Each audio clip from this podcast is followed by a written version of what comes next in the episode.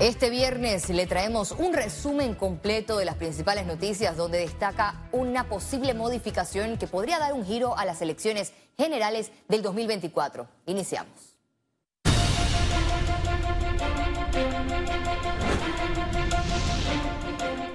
A ocho meses para las elecciones generales, la Asamblea Nacional busca reformar nuevamente el Código Electoral modifica el artículo 3. La propuesta fue presentada por el diputado del PRD y vicepresidente del órgano legislativo Ricardo Torres, quien pide que se modifique el artículo 380 del Código Electoral para que los partidos puedan postular a dos diputados de una alianza en circuitos plurinominales. Nosotros no podemos permitir que las reglas del juego se estén cambiando por decreto de reuniones, por decreto de boletines.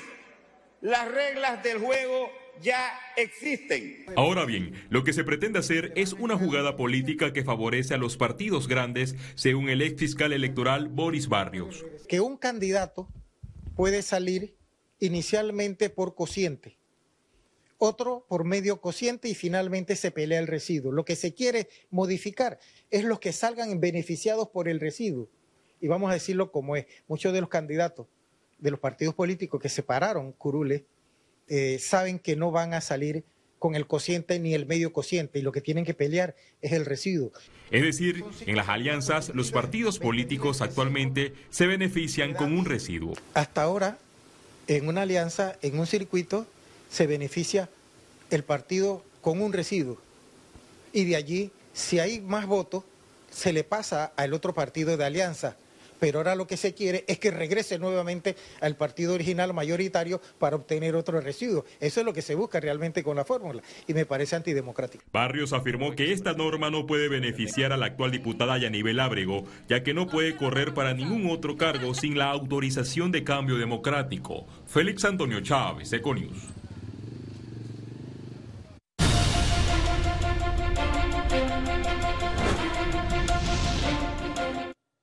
Distintos sectores celebran el retiro del proyecto de ley que buscaba derogar la ley de transparencia y legalizar la opacidad. El Consejo de Gabinete aprobó sacar de la Asamblea Nacional el polémico proyecto de ley 1031, cuestionado por ser un retroceso y lesivo para la transparencia y rendición de cuentas. El presidente Laurentino Cortizo expresó en sus redes sociales que la decisión obedece a las voces del pueblo y de los diferentes gremios. Son tantas em, roles sumados al rol que, se querían atribuir a sí mismos con esta ley, que definitivamente requiere un cambio en la entidad. Pero ¿qué cambio requiere? Que sea una verdadera entidad de control, que su función y su gestión no esté supeditada al equipo político del Ejecutivo. Mientras tengas una entidad que es parte del equipo político, no puede actuar con independencia. que la ley de transparencia que se había presentado, el proyecto de ley 1031, en nada contribuía a mejorar una buena rendición de cuentas, un buen acceso a la información y creo que ha sido una medida sana por parte del órgano ejecutivo de no entrar a discutir ese proyecto de ley eh, a fondo dentro del Parlamento. La eliminación de la destitución como sanción a funcionarios que se niegan a entregar información, la contratación de más personas en cada entidad, los criterios constitucionales en el habeas data y la postura del ANTAI de ser juez y parte generó preocupación. En pleno proceso electoral cambiar la ley de transparencia no mandaba una buena señal y qué bueno que el presidente haya escuchado. También queremos que la Asamblea Nacional de Diputados se escuche otro clamor que tenemos los gremios periodísticos y en las modificaciones a la Ley 82 de protección de datos. La Comisión de Gobierno de la Asamblea Nacional ya había creado una mesa técnica para sesionar esta semana, pese a que el procurador de la Administración, Rigoberto González, recomendó dejar la discusión para el próximo gobierno. Félix Antonio Chávez, Econius. Juristas recomiendan al gobierno nacional la aprobación del contrato minero. Alertan que su no cumplimiento tendría efectos negativos en el país. Yo soy del criterio que la Asamblea debe aprobar el contrato, debe aprobarlo cuanto antes, porque la aprobación trae consigo un beneficio muy concreto al Estado. Este tema se ha dilatado en el tiempo demasiado y el daño a la imagen, reputación del país de pretender post pandemia, traer inversiones a, a nuestro país para traer desarrollo, se contradicen en la misma medida en el que yo no puedo resolver un problema rápidamente. En la siguiente nota le detallamos los pasos que debe cumplir para aplicar por una visa de turista de Estados Unidos en Panamá y los tiempos de espera actuales. Para tramitar su visa a Estados Unidos, ya sea renovación o por primera vez, los panameños deben acceder a www.ostraveldocs.com slash pa rayita bajo es. En esta página puede solicitarla, llenar formularios, realizar pago y agendar cita. Si es por primera vez, el costo es de 185 dólares. Actualmente obtener una cita demora entre 12 a 18 meses, ya que tienen una demanda de atención de entre 300 y 400 personas al día. A la cita debe presentarse con pasaporte, hoja de confirmación y los documentos que le soliciten en el correo. No hay nada mejor que decir la verdad.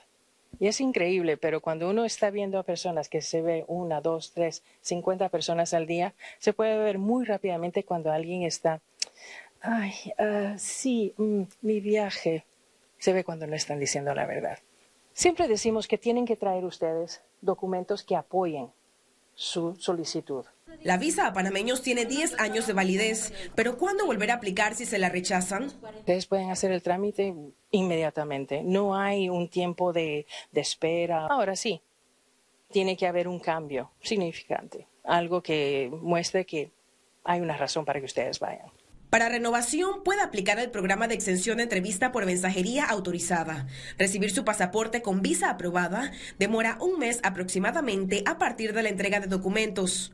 Para citas de emergencia ya debe tener una cita regular registrada en el sistema. Anden una novela porque hemos visto unos que son novelas, que escriben mucho, pero sí digan de qué se trata, si alguna, algún hijo necesita tratamiento médico, algún familiar que esté enfermo en Estados Unidos. Para consultas y asesorías de estos trámites puede llamar al call center del Consulado de Estados Unidos en Panamá 833-9393. Ciara Morris, Econews.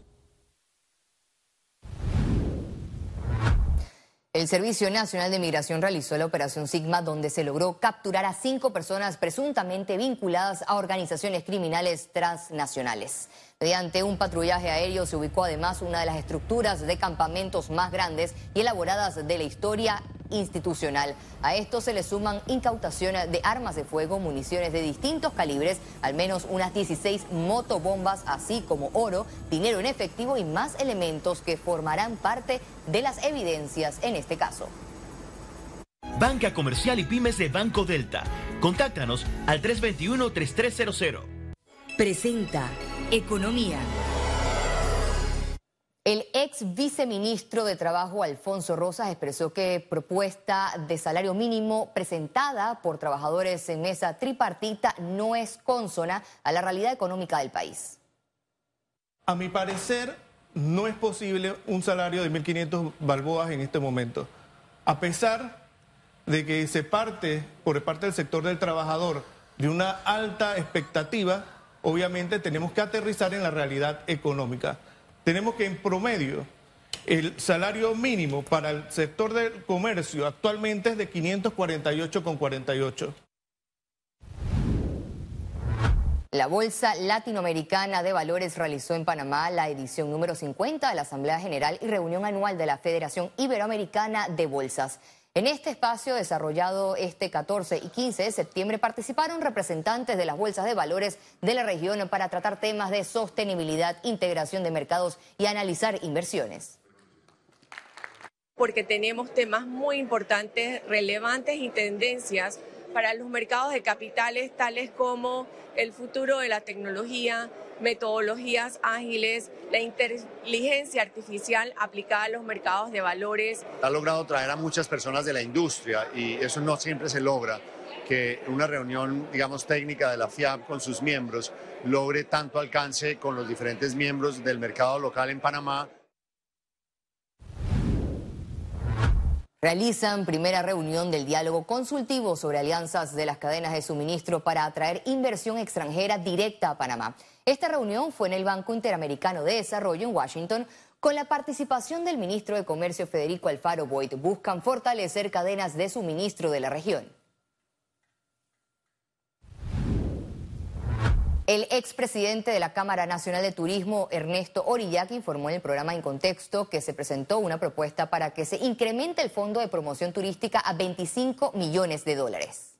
Eh, nosotros hemos, hemos propuesto que se incremente. Es más, eh, la, ministra, la ministra Denise Guillén presentó hace escasamente 10 días en la Asamblea un incremento de 5 millones para el fondo de promoción están en espera de que, de que se apruebe el presupuesto.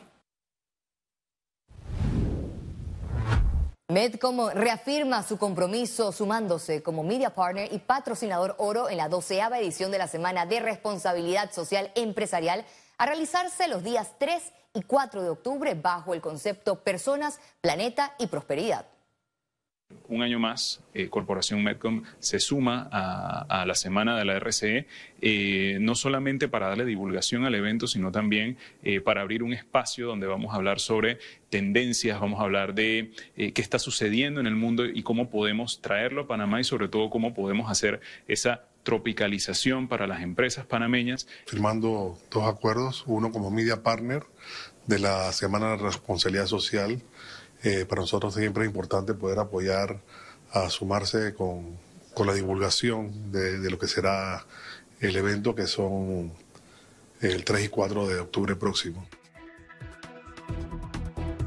Al regreso, internacionales.